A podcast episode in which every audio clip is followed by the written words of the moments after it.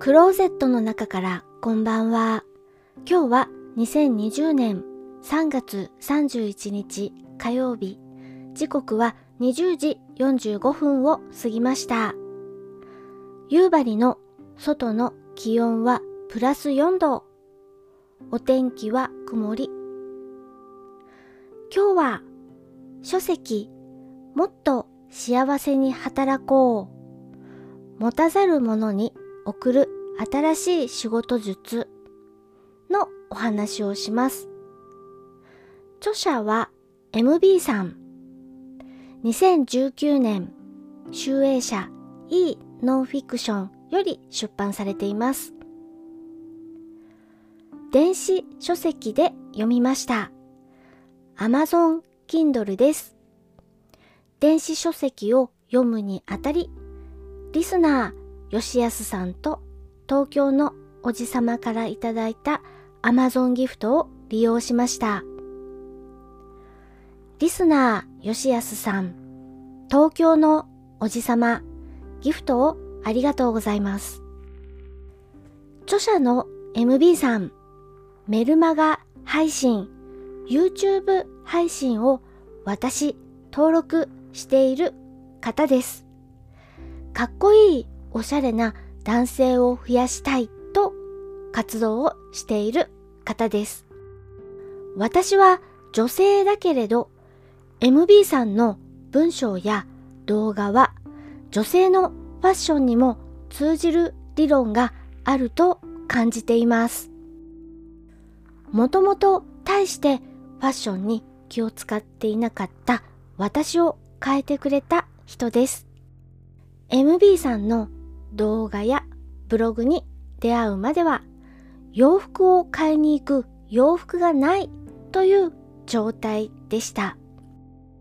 著者の MB さんはドラッカーの本が好きでかなり読み込んでいらっしゃるのでドラッカー著マネジメントに影響を受けている本だと言っていいと思います。と前に流行りましたよね。ドラッカーさんの本。もしドラとか言われていた、もしも高校野球の女子マネージャーがドラッカーのマネジメントを読んだらという本、話題になりましたよね。私、MB さんのこの本を読んで涙ぐみました。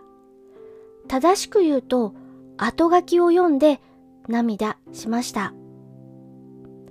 本の中盤から終盤にかけて私は読み進めながら MB さんに不正、父親の性質のようなものを感じながら読んでいました。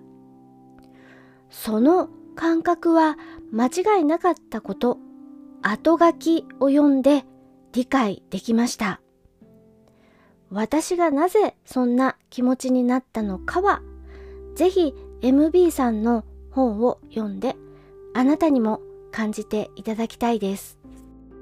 書籍の題名、もっと幸せに働こう。副題は、持たざる者に送る新しい仕事術とあります。これから社会に出て働こうとしている人、そして働き始めて働くということに疑問や迷いがある人に向けて書かれている本です。それとともに SNS の取扱書のようなことにも触れられています。文体は飾らない気さくな印象でわかりやすいと感じました。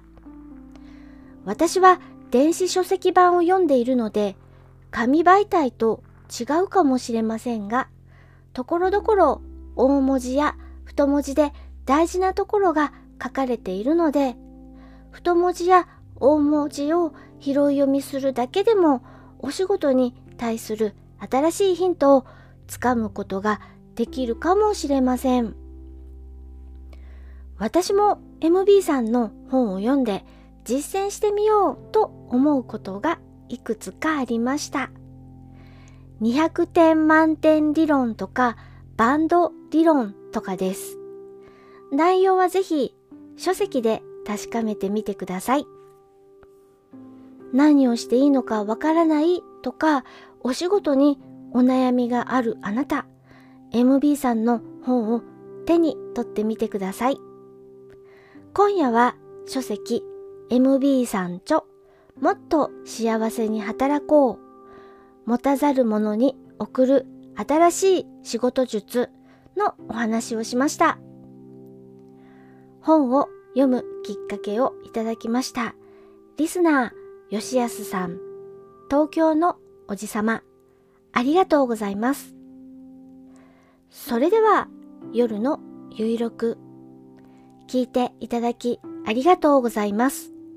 北海道夕張からお話はゆいまるでした。おやすみなさい。